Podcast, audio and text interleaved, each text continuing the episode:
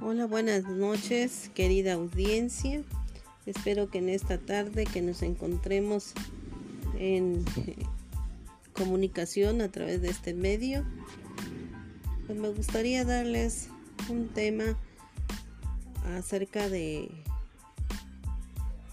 los 100 lenguajes del niño del autor Loris Malaguzzi que habla al respecto de cómo eh, en, este, en este mundo de la educación los docentes pues a veces hemos eh, separado lo que es la cultura con el contexto de la escuela.